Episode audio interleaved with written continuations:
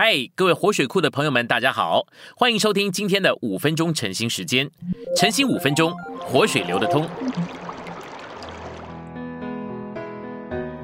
我们今天有两处的经节，第一处的经节是哥罗西书三章十一节，在此并没有希利尼人和犹太人，受割礼的和未受割礼的，化外人、西古提人、为奴的、自主的，唯有基督是一切，又在一切之内。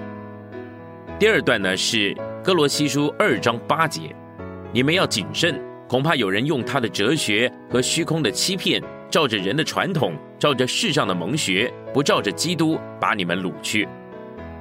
我们现在来到信息选读，保罗在哥罗西书里面所对付的，乃是深藏在人类文化里的事。三章十一节用到了“话外人”这个词，就是这一点很有力的证明。临前的十二章十三节。和加拉太书三章二十八节是和哥罗西书三章十一节类似的经节，但是在那两段的经节里面都没有用到这个词儿。保罗在哥罗西书里面用“话外人”这词，指明这封信所对付的乃是文化。哥罗西信徒中间的难处根源乃是文化，就是犹太文化跟希腊文化。我相信在小亚细亚的众召会都被犹太文化，特别是宗教的规条以及希腊文化。特别跟哲学有关的都浸透了。在保罗的时代，地中海一带的文化包含了三个主要的元素：犹太的宗教、希腊的哲学以及罗马的政治。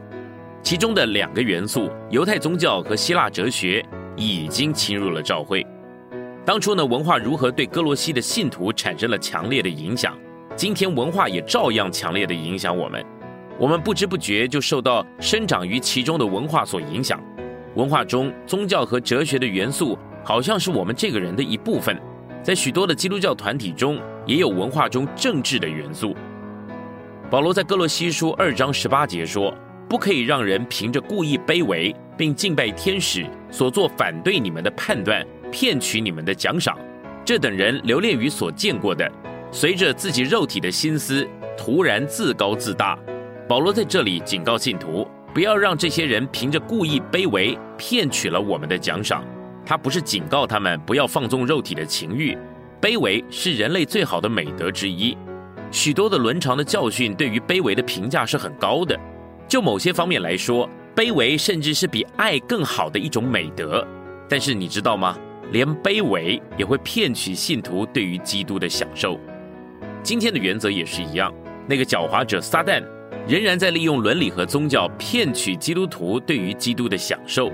我这么说不是指别人，不是指那些在天主教里面的人，而是专指我们这些在主的恢复里面的人。我们如果进入了各洛西书的深处，我们就会看见这卷书不是对付罪，也不是对付律法，而是对付人类的文化。文化呢，是每一个人不知不觉的生活，无论是原始社会或者是进步的国家，都是如此。这个原则在各处都是一样的，全世界的人都感受到文化的影响。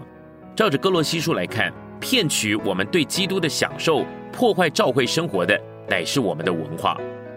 哥罗西书说到我们今天的需要，我们主要的还不是受到罪恶事情的搅扰，像是在哥林多前书一样，也不是受到律法的搅扰，像在加拉太书一样，但我们都不知不觉的在下意识里面受了文化的影响。我们进入教会生活的时候，也把文化给带了进来。这个文化现今一直破坏我们对于基督的享受。文化乃是我们发展出来，使我们赖以生存并且得以为生的系统的方法。我们的文化越强，对于别人就越挑剔。根据我们的文化，我们发展出自己禁欲的方式，限制自己肉体情欲的做法。我们的禁欲主义是我们所发明来克制自己，使自己不犯罪的方法。